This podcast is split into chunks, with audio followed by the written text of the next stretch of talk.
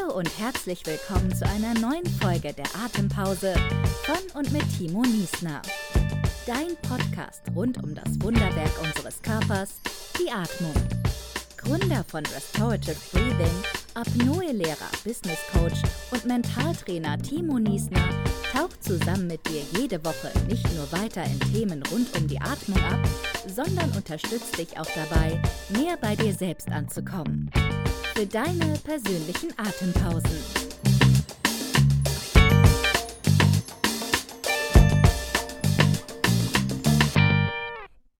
Dann erstmal herzlich willkommen, Sandra Heuschmann, hier im Atempause Podcast. Vielen lieben Dank, dass du die Zeit genommen hast, hier mit dabei zu sein und ich freue mich schon sehr auf den intensiven Austausch mit dir. Ja, freut mich sehr, Timo, dass du mich eingeladen hast. Sehr, sehr gerne. Bevor ich jetzt erstmal anfange, dich vorzustellen, würde ich dich erstmal darum bitten, dich mal kurz mit deinen eigenen Worten vorzustellen, wer du bist und was du machst. Ja, ich bin äh, Körperpsychotherapeutin, also im Grundberuf Heilpraktikerin und arbeite eben mit den Verfahren Körperpsychotherapie, Atemtherapie und Klangmassage. Und das eben schon seit 2002, hatte ursprünglich meine Praxis in Berlin. Ähm, und die le letzten sechs Jahre habe ich in einer psychosomatischen Klinik gearbeitet, wo ich eben all diese Verfahren wunderbar einsetzen konnte in der Behandlung von Menschen. Jetzt bin ich wieder selbstständig tätig. Ähm, ja, das ist das, was ich zu meiner Vorstellung sagen kann. Sehr schön. Finde ich super spannend, weil bei uns ist ja das zentrale Thema auch die Atmung. Möchtest du uns mal kurz einen Einblick geben, wie du denn aktiv in diesem körperpsychiatrischen Bereich aktiv mit der Atmung arbeitest? Und äh, korrigiere mich gern, wenn ich hier die Worte irgendwie mixe und die nicht ganz passen. Ja, kein Problem. Also ähm, ich sag mal so, Atmen ist tatsächlich meine Leidenschaft. Also ich habe es entdeckt in meiner Körperpsychotherapie-Ausbildung. Da ähm, war es eine Schulung ähm, der, des Verfahrens Rebirthing. Das ist verbundenes, bewusstes Atmen. Und ich habe einfach gemerkt, wie stark der Zugang über das Atmen zu mir selber ist, zu meinem höheren Selbst, könnte man sagen, zu meinen Gefühlen aber auch ähm, ganz normal im Alltag, wenn, wenn ich irgendeiner Situation konfrontiert bin, dann nutze ich für mich äh, den Atem, um in Kontakt zu kommen mit dem Thema, was ist da eigentlich los und ähm, die verschiedenen Schichten ähm, in diesem Thema für mich zu erspüren und daraus Entscheidungen treffen zu können und Wege zu gestalten. Und insofern ist es mein Hauptwerkzeug in der therapeutischen Arbeit. Also ähm, das ist auch so ein bisschen die Philosophie hinter der Körperpsychotherapie, dass man den Problemen Raum gibt. Also ähm, man versucht sie nicht mental willentlich zu verändern, sondern über das ähm, somatische Erspüren. Ähm, und ähm, ja, da steckt natürlich noch ganz viel Wissen aus den verschiedenen therapeutischen Richtungen dahinter, warum das so Sinn macht. Mhm. Wie arbeitest du denn aktiv einmal mit dir selbst und dann als zweites mit deinen Kunden, mit der Atmung? Also was macht ihr denn ganz konkret? Das hast du nämlich angesprochen, mit Rebirthing bist du eingestiegen was man ja so ein bisschen als holotrophes ähm, Atmen vielleicht auch bezeichnen kann. Ähm, da gibt es ja viele verschiedene, sage ich mal, Benennungen des Ganzen. Ähm, aber wie arbeitest du denn aktiv mit dir selbst mit der Atmung und wie mit deinen Kunden? Genau, also ähm, einfach nochmal für die Begriffsklärung, also holotropes Atmen ist ja nach ähm, Stanislav Grof und ähm, Leonard Orr hat äh, Rebirthing zeitgleich tatsächlich entwickelt, entdeckt. Ähm, und das ist eine Selbsterfahrungsmethodik. Ne? Also es ist keine therapeutische Methodik, sondern ähm, letzten Endes arbeitet man da tatsächlich mit der Weiterentwicklung der Selbstfindung äh, von gesunden Menschen in Anführungsstrichen. Ähm, ähm, in einer ganz abgeschwächten Form hat man daraus natürlich einfach entdeckt, ähm, wie wertvoll dieses Werkzeug Atmen ist. Also ähm, du hast es ja vielleicht auch, äh, also du beschreibst es ja auch, wenn ich da so ein bisschen auf deiner Webseite gelesen habe. Ähm, der Einatem hat eine andere Qualität als der Ausatem und die Atempausen spielen eine Rolle. Und wenn ich da in der Psychotherapie damit atme, dann ist der Atem einfach eine Brücke ähm, zu mir selber. Und jetzt kommt es darauf an, wie kommt derjenige in meine Sitzung? Ist der energetisch äh, hochgedreht im Stress und hat eine hohe Frequenz, dann versuche ich natürlich eher den beruhigenden Faktor des Atems zu nutzen, also es als Werkzeug einzusetzen, den Ausatmen zu verlängern oder vielleicht auch mal mit der ähm, Ausatempause zu experimentieren. Und ähm, wenn jemand eher depressiv ist und Energie ähm, Defizit hat in seinem System, dann versuche ich eher, äh, ähm, ihn zu animieren oder sie zu animieren, ähm, mal sich zu erlauben, tiefer einzuatmen und mal zu erlauben, wie es sich anfühlt im Körper, wenn, wenn man atmet und wenn es anfängt zu kribbeln und zu strömen und man sich selbst deutlicher wahrnehmen lernt. Mhm. Also spielst du im Endeffekt auch mit diesem Thema Hyperventilation, es ist eine hohe Aktivierung, die wir haben, und eher eine Hypoventilation, also eine Verlangsamung der Atmung über die Ausatmung, also eine Deaktivierung. Ach so, nee, also Hyperventilation ist ja ähm, ähm, äh, für mich jetzt erstmal aus dem Kontext anders definiert. Also ähm, äh, ähm, sagen wir mal so, diese Verfahren Rebirthing und holotropes Atmen, die wende ich eben nicht therapeutisch an. Ne? Also, also, wo es dann zu so einer äh, kontrollierten Hyperventilation kommt. Mhm. Ähm, das, ähm, dazu muss der ähm, Klient in der Lage sein, stabil mit sich selber äh, ähm, äh, also mit allem, was da hochkommt. Also der Atem ist einfach sehr, sehr potent. Also der kann einfach unglaublich viel. Man nennt es ja das Körperarchiv. Da sind so viele alte Erfahrungen im Körper gespeichert, dass das sehr schnell reaktivierbar ist durch den Atem. Und das ist ja das, warum sie nicht atmen. Ne? Also bei der Depression, dass man dann ähm, die Gefühle unterdrücken kann, dadurch, dass man weniger und flacher atmet. Ne? Und das ist ja die, die ähm, Konditionierung, die sie vielleicht mitbringen.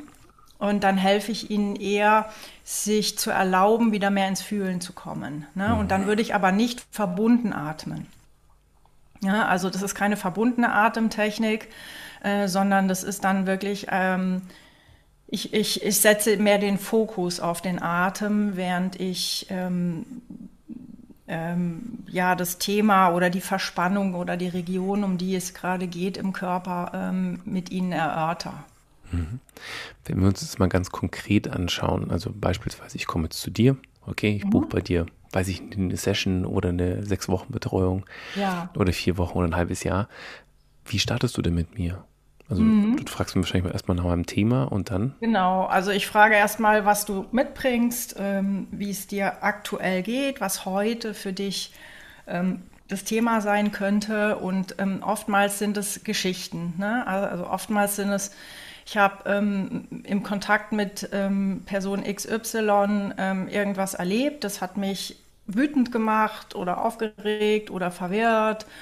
Äh, oder ich habe mit mir und einer Situation gemerkt, ich bin überfordert und so. Das sind ja, also die Patienten kommen ja oder Klienten kommen ja in meine Sitzung mit einem Anliegen. Ne? Die haben ja eine Not quasi. Ne? Und dann äh, höre ich mir erstmal an, was ist das? Was ist die Geschichte hinter der Somatik? Ne? Und dann äh, helfe ich halt äh, sprachlich auf die somatische Ebene zu kommen, zu gucken, äh, wo drückt sich dieses Thema aus, also was Sie gerade erlebt haben. Und da kann man ähm, sagen, dass jedes Thema, was sich aktuell zeigt, wahrscheinlich nicht unbedingt die Ursache im aktuellen hat, sondern eine Geschichte hat aus der Biografie. Mhm. Ja, also Kann da, kannst du mir da so ein, ein Beispiel nennen? Also weiß ich nicht Schwierigkeiten mit dem unteren Rücken zum Beispiel? Also was, auf was würdest du dann schließen oder wie würdest du damit arbeiten? Ja, also sehr selten kommen die Menschen ähm, bei mir mit so, also direkt mit somatischen Problemen, also weil das wäre dann eher, die würden dann, glaube ich, eher zu einem Physiotherapeuten oder so erstmal gehen, sondern ihnen ist schon klar, dass das, was ich mache, eher Psychotherapie ist. Ne? Mhm. Und dann sagen sie eher, ähm, ich war jetzt ähm, ich bin in der Arbeit und da mein Chef ist immer so äh, äh, ähm, provo provozierend, äh, so dass ich ähm, mich klein fühle äh, und ähm, äh, bewertet fühle in dem, wie er mit mir spricht und so. Und dann regt der Klient sich auf über diese Person. Ne?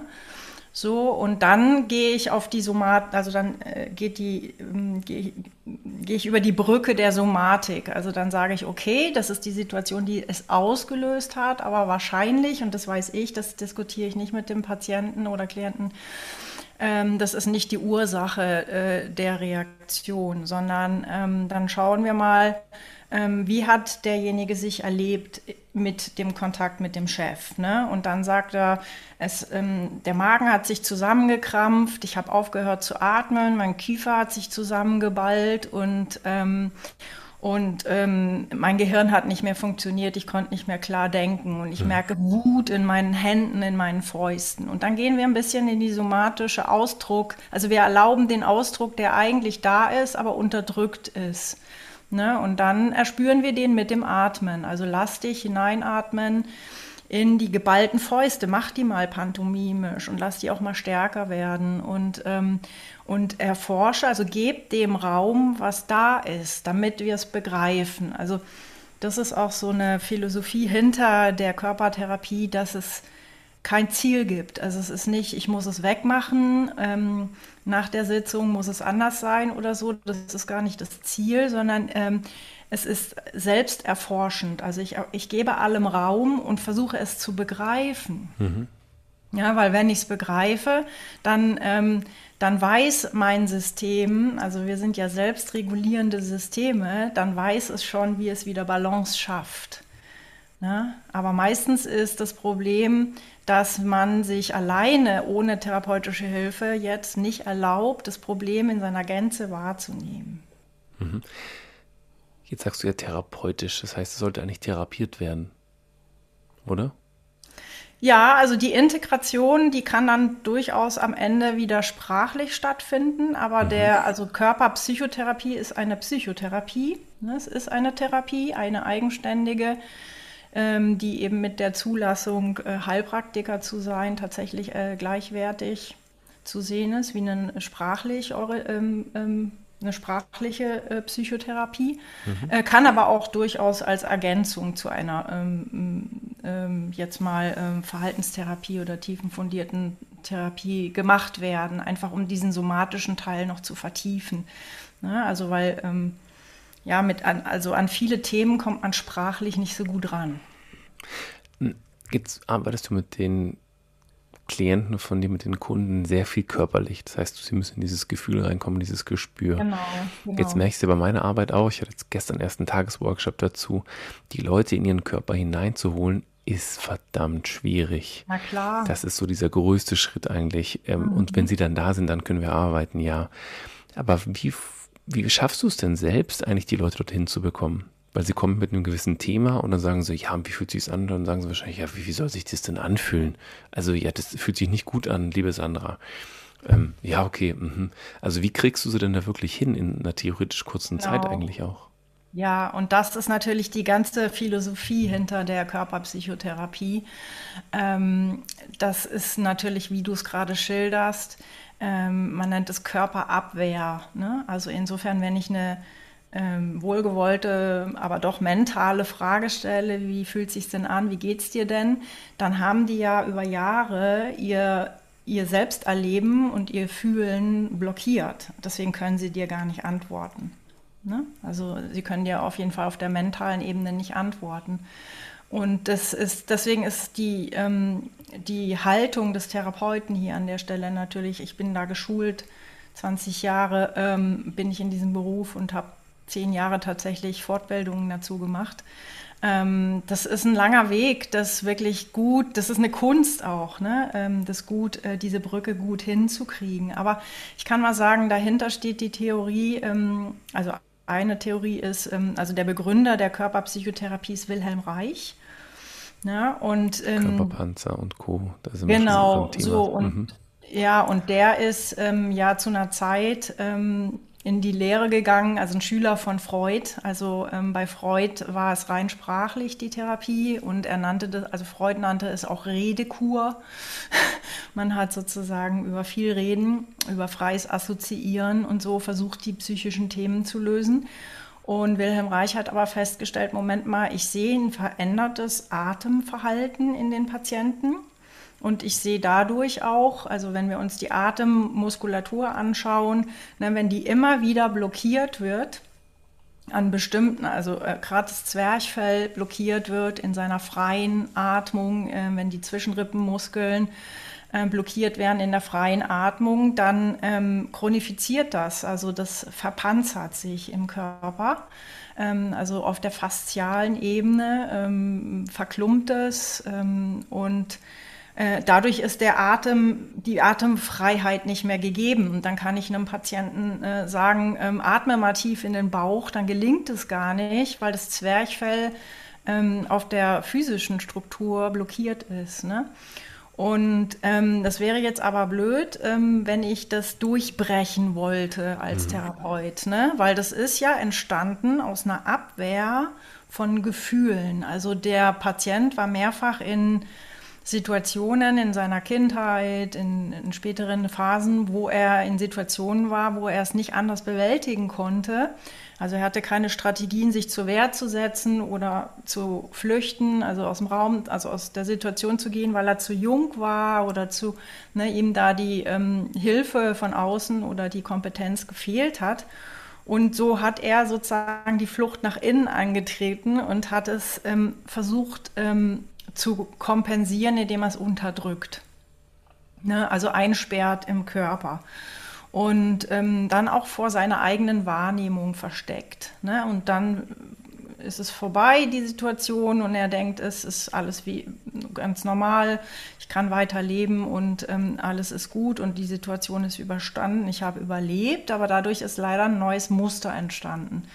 Ne? Und wenn er jetzt wieder in eine ähnliche Situation kommt, ne? also wo irgendjemand zu dominant über ihn ist oder was auch immer, ähm, dann reaktiviert sich, das das Körperarchiv, dann reaktiviert sich diese Körperabwehr. Ne? Aber wir sind ja jetzt erstmal auf der äh, somatischen Ebene, haben wir begonnen zu reden. Das heißt, Wilhelm Reich sagt, wenn das immer wieder geschieht, ich stauche sozusagen, ähm, also muskulär unterdrücke ich, also das hängt zusammen. Ne? Also wenn, wenn wir Schmerzen haben, dann reflektorisch halten wir den Atem an.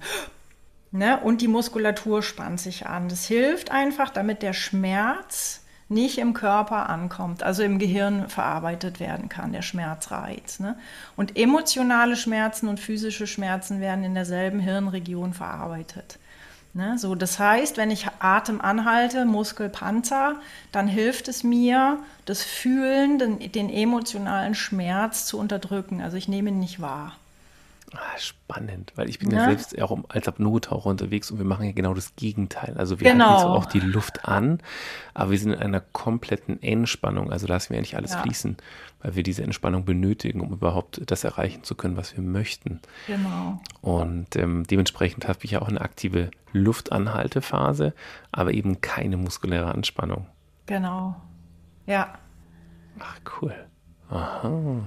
Okay, ich finde es sowieso sehr spannend. Ich arbeite auch mit dem mit dem Körperpanzer von Wilhelm Reich in einem Teil meiner Ausbildung.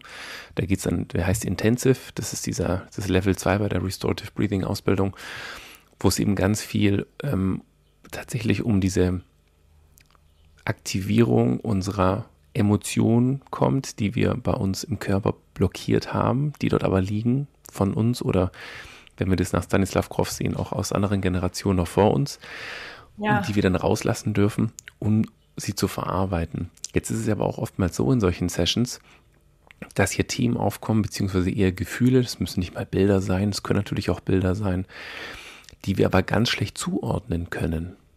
Kommst du auch von der Richtung, dass du sagst, wir gehen in so eine Session ergebnisoffen, gucken, was kommt, um dann damit zu arbeiten? Oder gehst du es, ähnlich wie du es beschrieben hast, von der Richtung, ich habe ein Thema, wir gucken wieder, was da muskulär passiert und arbeiten dann mit dieser körperlichen Empfindung. Wie machst du das denn? Äh, also ich sag mal beides gleichzeitig. Also, ähm, also wie gesagt, das ist das therapeutische Verständnis, was dahinter ist. Ähm, also wenn wir jetzt erstmal, wir haben ja hergeleitet, ähm, die, die Verspannungen, die der Patient erlebt oder auch die, die der Kloß im Bauch oder der Kloß in der Kehle oder ähm, äh, diese somatische Ebene ist nicht nur, weil ich jetzt gerade einen Marathon gelaufen habe, sondern ist schon älter. ne? und ist ein äh, körperpsychotherapeutisch, also ein somatisches Abwehrmuster meines Körpers.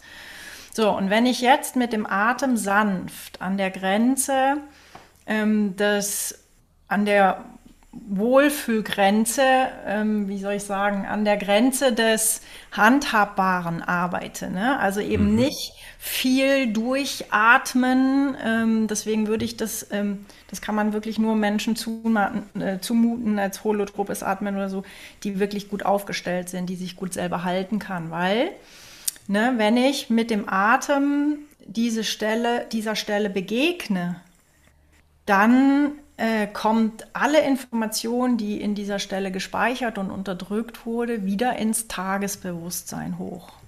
Ne? Und damit haben wir es da. Damit sind die alten Gefühle wieder da und die alten Themen und vielleicht sogar Flashbacks. Ähm, welche Situation, wie alt war ich da, wer war da beteiligt, was ist da passiert? Und dieser Topf, der da geöffnet, geöffnet wird, wird das, das muss ein, ein, Therapeut leisten können, den zu halten und zu sehen, dass das schon eine Überforderung vielleicht ist für den Klienten und das wieder eindämmen lernen. Ne? Also ähm, das bedeutet, ähm, ähm, es ist ja nur integrierbar, wenn, wenn der Patient ein neues Erleben jetzt nach, also wenn das, was damals so schlimm und überwältigend war, jetzt als erwachsenes Selbst anders bewältigt werden kann, eine neue Erfahrung quasi wie abschließt, was damals stecken geblieben ist und damit auch die alte Spannung, die jetzt im Körper archiviert wurde, abfließen kann und entladen werden kann oder vielleicht die Wut, die ich nicht ausdrücken konnte gegenüber ähm, Personen in meiner Kindheit, dass ich die mal ausdrücken kann. Ähm, und dadurch lädt, lädt, entlädt sich ähm, das Körperarchiv und es ähm, ist eben keine Restspannung mehr im, im System, sodass es dann nur noch eine kognitive Erinnerung ist, dass das vorgefallen ist, aber nicht mehr triggerbar so stark im Jetzt. Ne? Und der Mensch ist dadurch äh, selbstbestimmter äh, in seinem Jetzt-Alltag. Mhm, das ja? hast du gerade so schön gesagt. Ähm, die Entleerung des Körperarchivs. Das ist echt ein schönes Bild, gell? Das ist wie so ein Archiv genau. bei uns im Körper drin und das darf sich entleeren. Ähm, was ich so spannend finde, ich hatte ja auch ein Interview mit Silvester Walch und ähm, der auch bei genau. Stanislav Grof gelehrt hat und ähm, mhm. oder gelernt hat und eben auch jetzt ganz viel arbeitet. Bei dem gehe ich auch zum holotropen Atmen. Und er hat zum Beispiel hier einen Satz gesagt, den ich einfach so super finde. Dein Körper gibt dir nur das, was du in der Lage bist, auch zu verarbeiten. Ähm, das ist ergänzend zu dem, was auch du gesagt hast vielleicht. Und was mich da so fasziniert daran ist, es kommt etwas hoch, das kann ich verarbeiten, aber es muss ja nicht immer an Erinnerungen gekoppelt sein.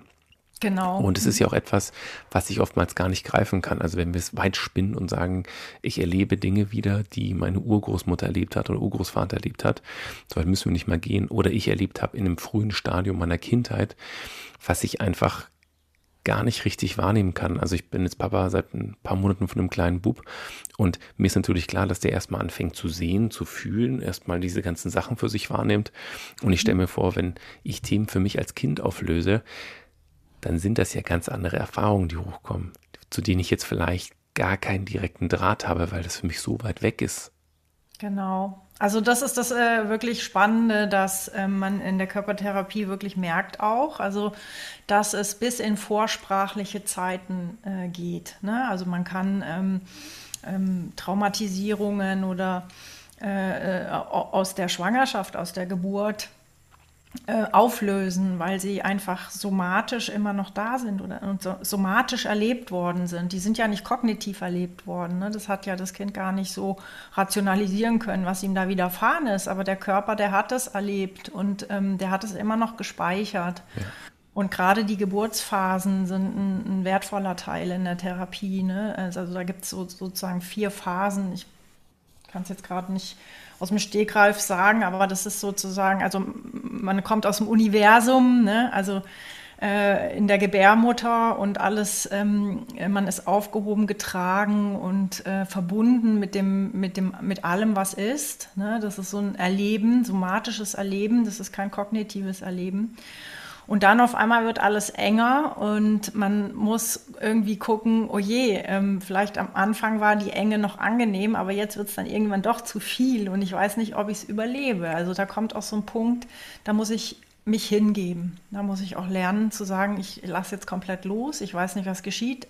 Höhere Kräfte wirken auf mich. Ne? Und dann kommt man durch diesen Kanal, durch den Geburtskanal. Das ist eine Phase. Und dann ist die äh, letzte Phase natürlich, wie bin ich willkommen? Ne? Also wie bin ich empfangen worden in einer anderen Realität, die mir noch völlig unbekannt ist. Ne?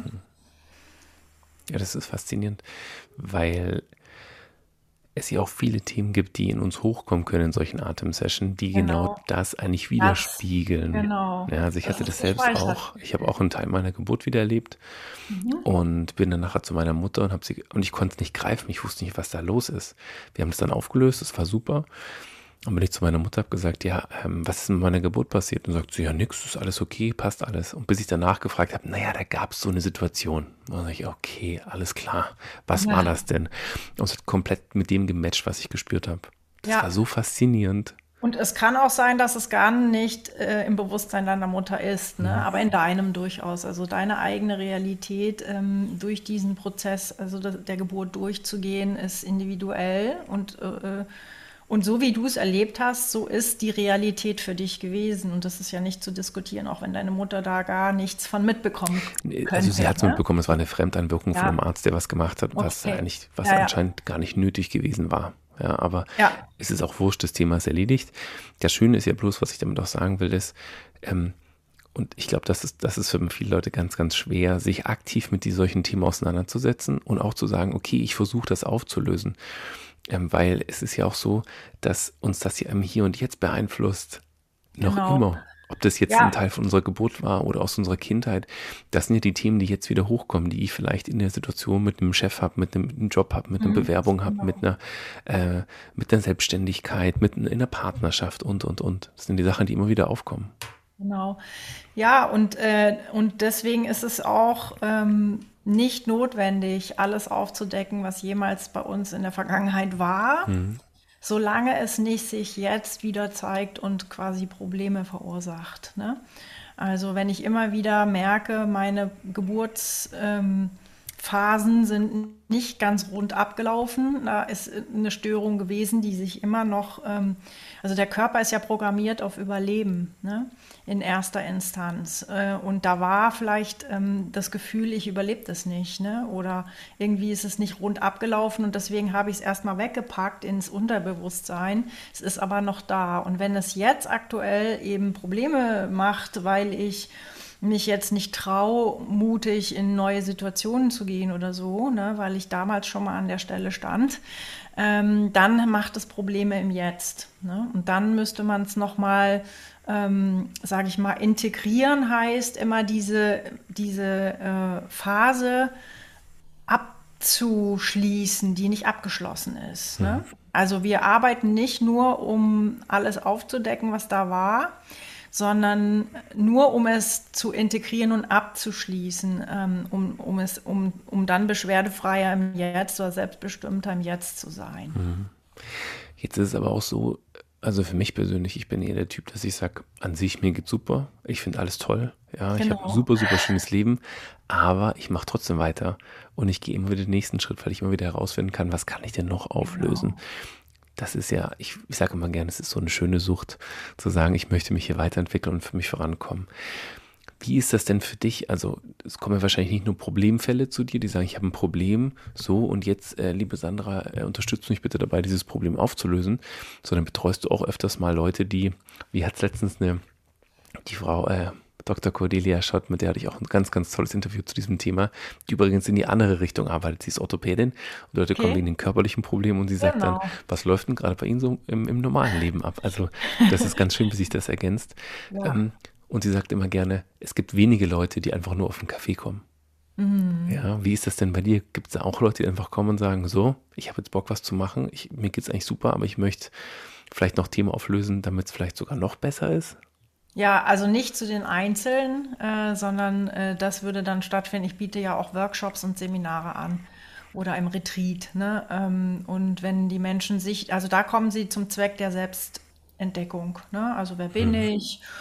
Und aktuell, ähm, welche Ressourcen habe ich? Welche Visionen habe ich? Wie kann ich mich weiterentwickeln? Ähm, und da kommen Sie dann vielleicht an Stellen, wo Sie sagen, okay, da ist vielleicht was, was noch nicht integriert ist in meiner Vergangenheit. Und das äh, müsste man dann nochmal explizit behandeln. Mhm. Mhm, okay. Und wenn ich jetzt so ein Thema habe und dann komme ich zu dir, wie lange dauert sowas dann? Sehr individuell. Ne? Aber also so grob. Bei, hm. Kann man dafür überhaupt was sagen? Nee. ist wirklich komplett, komplett individuell. Also eins meiner, eins meiner ähm, äh, Spezialgebiete ist ja die Arbeit mit, mit ähm, Stress- und Burnout-Erkrankungen. Mhm. Ne? Also aus meiner eigenen Erfahrung. Also ich war im ersten Beruf Grafikdesigner und habe mich irgendwie verausgabt was ähm, damals noch nicht Burnout hieß, aber es war halt ein Erschöpfungssyndrom. Es ging nicht, nichts mehr und ähm, ich hatte auch einen Hörsturz dann und so. Ähm, was mich dann letzten Endes auf den Weg gebracht hat, zu sagen, okay, was, was machen Menschen mit sich, damit, dass sie sich so quasi ausbeuten und über ihre Grenzen gehen, ohne es zu merken? Warum machen die das? Und zweitens, was hilft? Ne? Also wie kommen sie wieder in Kontakt mit sich und ihren Ressourcen und ihrer Selbstregulation? Ne? Mhm. So, und das hat mich auf den Weg gebracht. Und ähm, jetzt, wenn wir dieses Klientel, also ich spreche natürlich viel dieses Klientel an, ne, was dann in meine Praxis kommt, und da kann man jetzt sehen, ähm, der, der kommt mit dem Auftrag äh, Stress ähm, auf der Arbeit ist zu viel und jetzt mal vielleicht in drei Sitzungen mal ein paar Atemtechniken lernen, damit ich nicht so viel Stress habe und ein paar Pausen einhalte.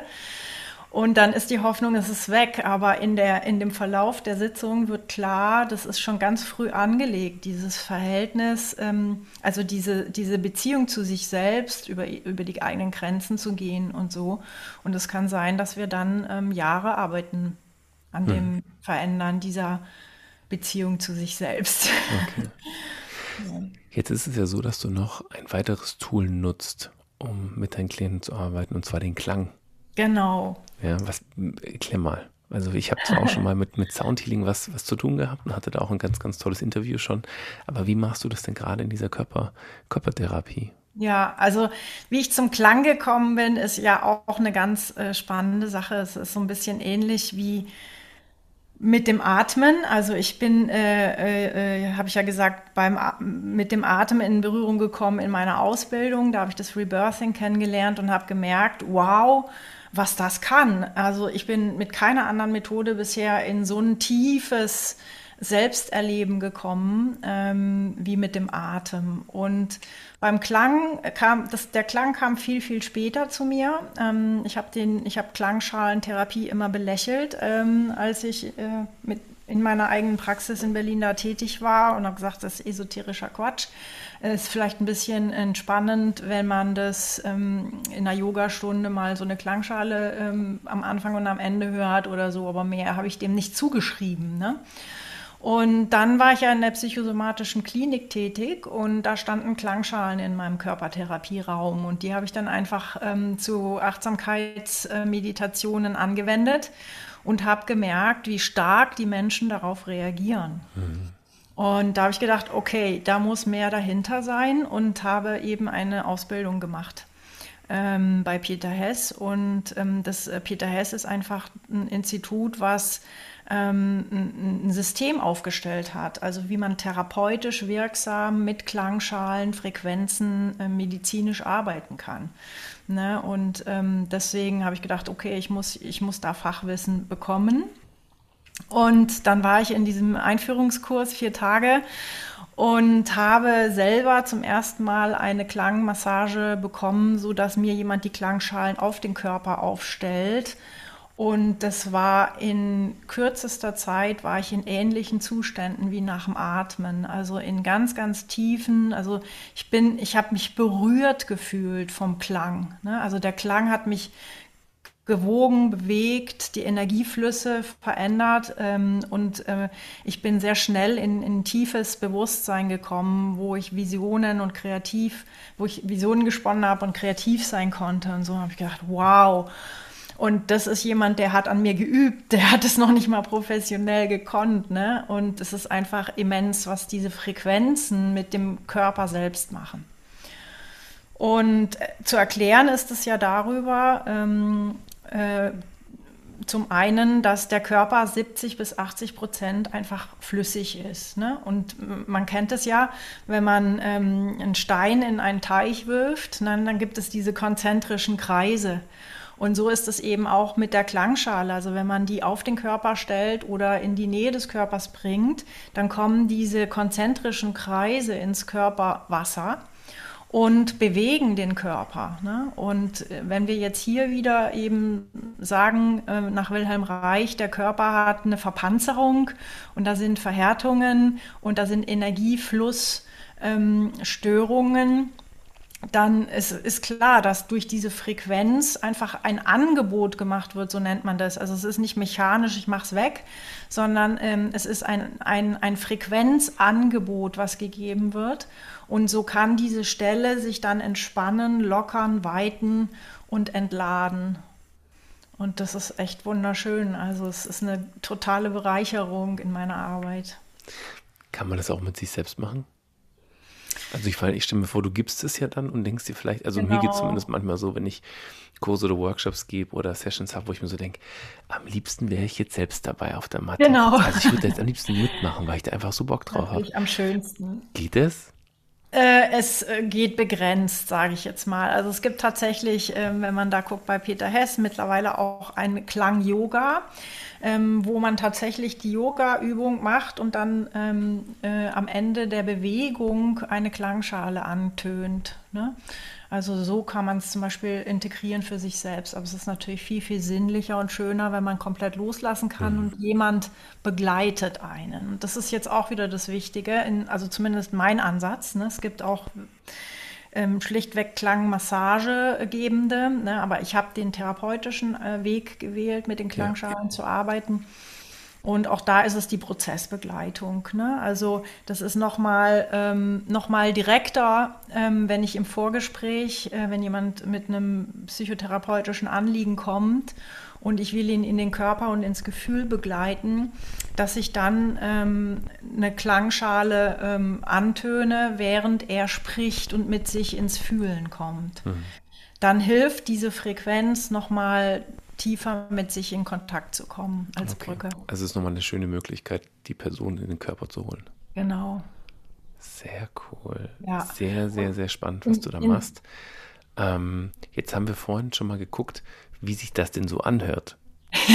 ja, jetzt, ich ja. hoffe, dass das ganz gut rüberkommt über den Ton. Ja. Willst du uns da mal was in Anführungszeichen anspielen? Ja, und dazu würde ich gerne eine kleine äh, Erforschung, also eine Achtsamkeitsübung mit dir machen, wenn du Lust hast. Ja, let's go, sehr gerne. Ähm, das heißt, setz dich einfach mal bequem hin und alle, die zuhören, vielleicht auch. Spür, dass deine Füße gut auf dem Boden stehen. Ah, und nimm ein paar tiefe Atemzüge in den Bauch, sodass du spürst, ich bin mit mir verbunden. Und dann hör einfach mal dem Klang zu.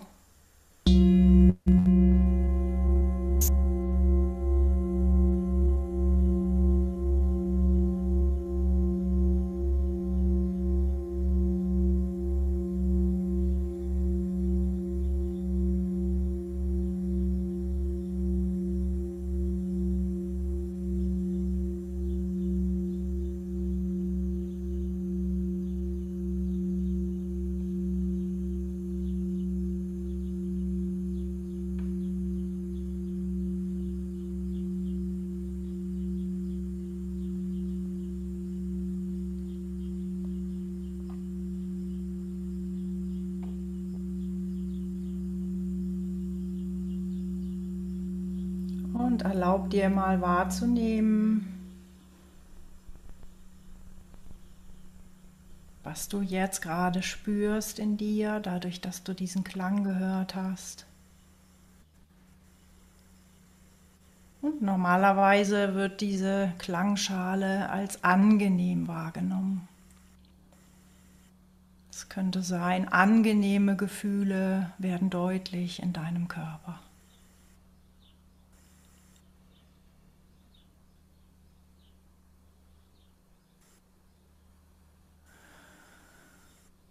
Und dann lass dich weiter tief atmen. Und diesmal setze die Intention, dass du neugierig bist wie ein Kind. Und du möchtest genau hören, wann fängt der Klang an, wie verändert sich die Frequenz, wann hört der Klang auf.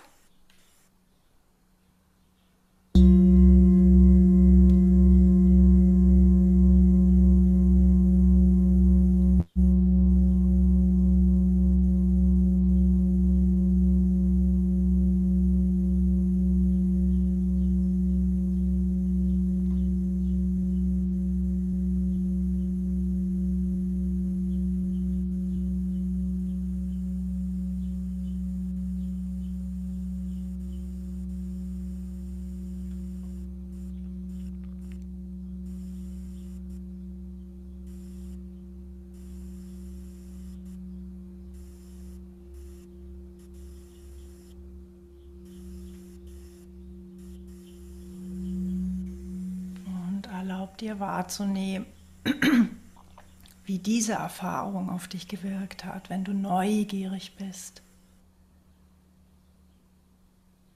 Vergleich zur ersten Erfahrung.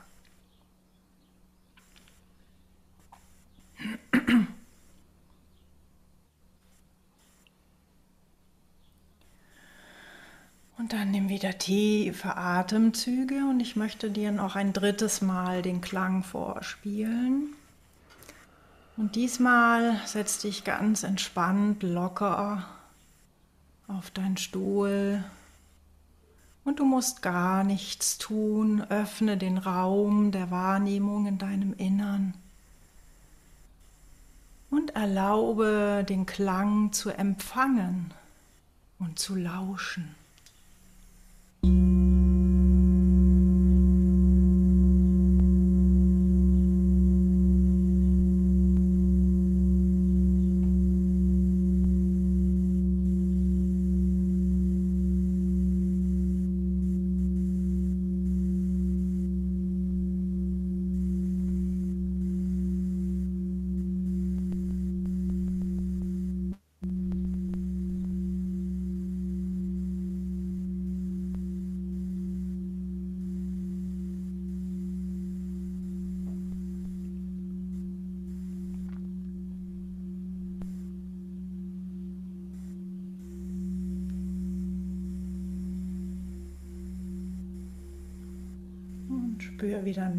Nach, wie war diese Erfahrung?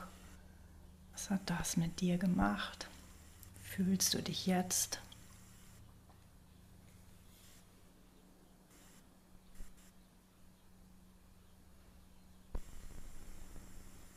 Und wie unterschiedlich diese drei Erfahrungen vielleicht für dich waren, obwohl es immer derselbe Klang war.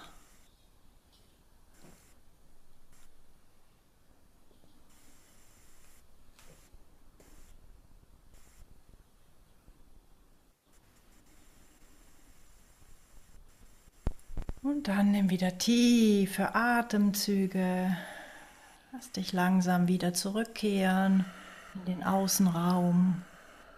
Vielleicht ein wenig dehnen und strecken.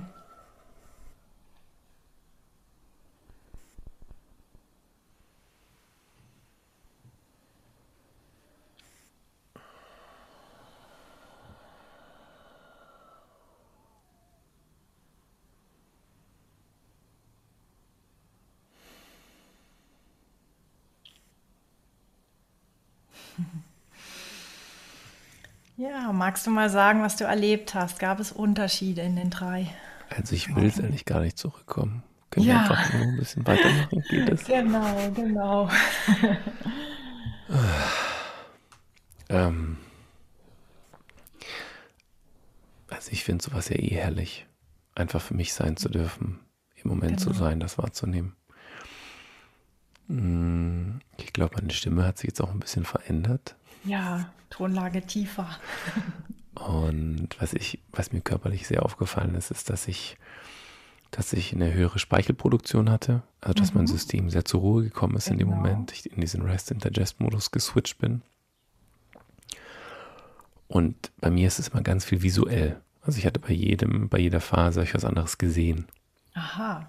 Also ich bin ein extrem visueller Typ, auch mhm. wenn ich so viel Meditation mache oder Atemsessions. Ich sehe immer ganz viel und wäre gerne unglaublich äh, kreativ im Zeichnen, um das mal irgendwie auf Papier zu bringen, weil das wirklich abgefahren ist, was ich da mhm. sehe. Genau. Und das war im Endeffekt auch, ich habe auch diese, ähm, diese Schale gesehen und habe gesehen, wie sich dieser Schall irgendwie von dieser mhm. Schale hinweg bewegt und ist dann so golden und schwarz, golden und schwarz hat sich ihm abgewechselt. Warum auch immer, ist halt wow. so. Ja. Nee, aber es ist, äh, finde ich super cool. Mhm. Also, ähm, und ich glaube allein, sich selbst einzugestehen, ich schenke mir Zeit nur für mich. Genau, wie selten mhm. macht man das? Mhm. Ganz, ganz, ganz, ganz selten. Und ich merke gerade wieder, ja, so, lieber Timo, ähm, buch mal wieder die nächste Session, dass du wieder was für dich selbst machst. Bei mir geht es im Juli eh sowieso weiter mit einer Weiterbildung, wo es auch viel um mich geht, hoffe ich. Mhm. Aber da werde ich definitiv auch in, in dem Bereich noch was machen. Mhm. Sehr, sehr schön. Vielen mhm. lieben Dank. Ja. Ich, ich würde es jetzt gerne auch so abschließen, weil ich einfach ja. in einem super guten Modus bin, liebe Sandra. ähm, für die ganzen Zuhörer, die hoffentlich jetzt vielleicht auch ein bisschen out of space sind und ein bisschen loslassen können. Ähm, erstmal von meiner Seite vielen, vielen lieben Dank. Ähm, ich würde gerne mit dir noch viel länger quatschen. Da gibt es echt super, super viele Anknüpfungspunkte, die auch für mich sehr, sehr interessant sind. Was möchtest du denn den Zuhörern der Atempause als kleines Geschenk noch ein bisschen mitgeben am Ende unserer Aufnahme? Ja, vielleicht das, was du gerade gesagt hast. Also nimm dir mehr Zeit für dich selbst, äh, tauche ein in die Magie deiner inneren Welt und ähm, entdecke, wie wunderschön es ist, in jedem Augenblick ein- und auszuatmen. Sehr schön, ein wunder, wunderschöner Abschluss. Dann erstmal vielen lieben Dank, Sandra. Danke, ähm, dass ich bei dir sein durfte, dass du bei mhm. mir warst, ja, dass du dir Dank. die Zeit genommen hast, hier zu sein und für diesen ganzen tollen Input.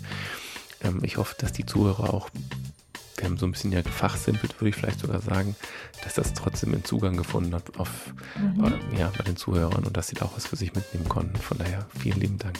Ja, ich danke dir. Es hat mir so sehr große Freude gemacht, über dieses Thema zu reden und es in die Welt zu bringen. Sehr schön. Danke dir.